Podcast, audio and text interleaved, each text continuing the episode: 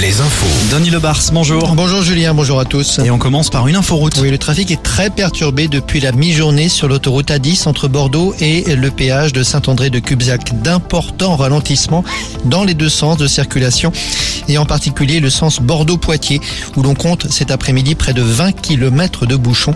À l'origine de ces ralentissements, un accident impliquant trois poids lourds et une voiture.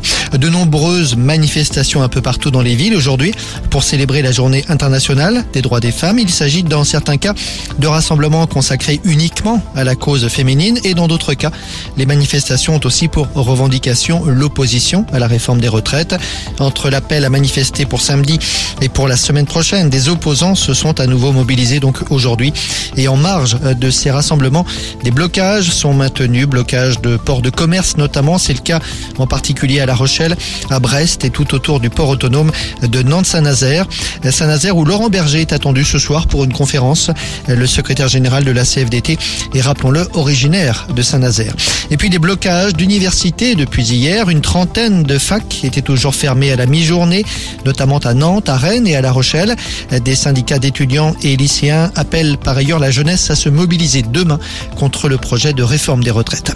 Justice, l'anesthésiste Frédéric Péchier vient d'être mis en examen pour sept nouveaux cas d'empoisonnement à Besançon. Le médecin originaire de la Vienne était convoqué par une juge d'instruction aujourd'hui. Son dossier s'alourdit donc. Frédéric Péchier a déjà été mis en examen pour 24 autres empoisonnements de patients entre 2008 et 2017 dans deux cliniques de Besançon.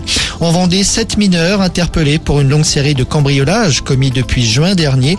70 cambriolages enregistrés dans les secteurs de La Roche-sur-Yon, les Sables-d'Olonne et Saint-Gilles-Croix-de-Vie.